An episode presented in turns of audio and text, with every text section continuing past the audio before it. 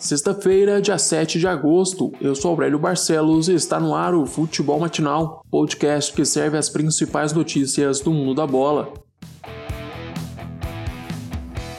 A Série B do Campeonato Brasileiro tem início hoje. O primeiro jogo da competição vai ser entre Cuiabá e Brasil de Pelotas às 7h15 da noite na Arena Pantanal. Mais tarde, às 9h30, o Paraná visita o Confiança no Batistão. No sábado, Juventude e CRB duelam às 11 horas da manhã em Caxias do Sul. Às 4 horas da tarde, o Operário recebe o Figueirense. Já às 7 da noite, tem três jogos: Havaí Náutico na ressacada, Vitória e Sampaio Correia no Barradão, e em Minas Gerais o Cruzeiro estreia na Série B contra o Botafogo de São Paulo.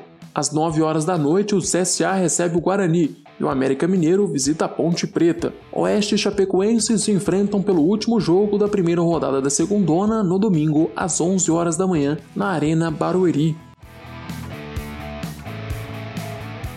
Ainda falando de Série B, o Cruzeiro quitou a dívida com o Spartak Moscou e evitou outra punição na FIFA. Os 2,5 milhões de reais pagos ao clube russo são referentes ao empréstimo do atacante Pedro Rocha, atualmente jogador do Flamengo. A Raposa agora corre para pagar a dívida com Al Wada, e é bom lembrar que os árabes solicitaram na FIFA o rebaixamento do Cruzeiro para a Série C caso o clube não cumpra com os compromissos. Cruzeiro já foi punido nessa temporada e deve começar a Série B com 6 pontos negativos.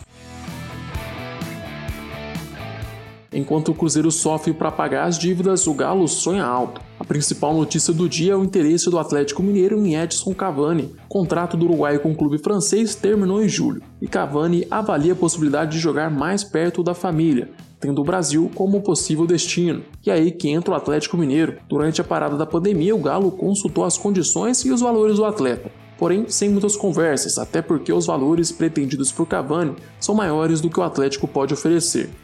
Só que a notícia ganhou força nesta semana, após o staff do jogador procurar informações sobre o clube e sobre Belo Horizonte. Fontes ligadas a Cavani declararam que ele não teria problemas em reduzir o salário, caso gostasse do projeto oferecido a ele. No Rio de Janeiro, o Vasco contrata mais um jogador. O nome da vez é o meia Carlinhos, que atuava no futebol belga. O jogador já foi aprovado nos exames médicos e também já assinou com o clube. No começo da semana, o Cruz Maltino havia anunciado a contratação do atacante Guilherme Parede do Talheres da Argentina. Quem também está perto de vestir a camisa do Vasco é o lateral esquerdo Neto Borges, atualmente na Bélgica.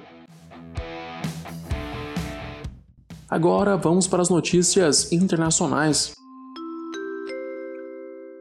Quartas de final definidas na Europa League. Todos os jogos desta fase em diante vão ser definidos em partidas únicas. Na segunda-feira, dia 10, o Manchester United enfrenta o Copenhague às 4 horas da tarde. Inter de Milão e Bayer Leverkusen duelam no mesmo horário. Na terça-feira, o Wolverhampton encara o Sevilha e o Shakhtar Donetsk joga contra o Basel. Os dois jogos às 4 horas da tarde.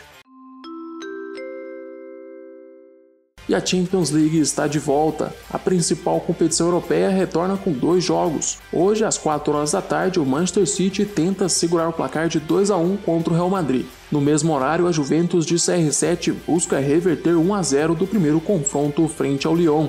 Os dois jogos são válidos pelas oitavas de final da competição. A partir da próxima fase, os duelos vão ser decididos em jogos únicos. Lembrando que todas as partidas da competição vão ser realizadas em Lisboa.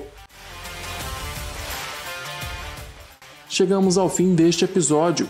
Eu, Aurélio Barcelos, volto amanhã com mais futebol matinal para vocês. Eu te espero aqui às 6 horas da manhã. Aproveite para se inscrever no nosso canal do YouTube e seguir o podcast no Spotify. Até mais!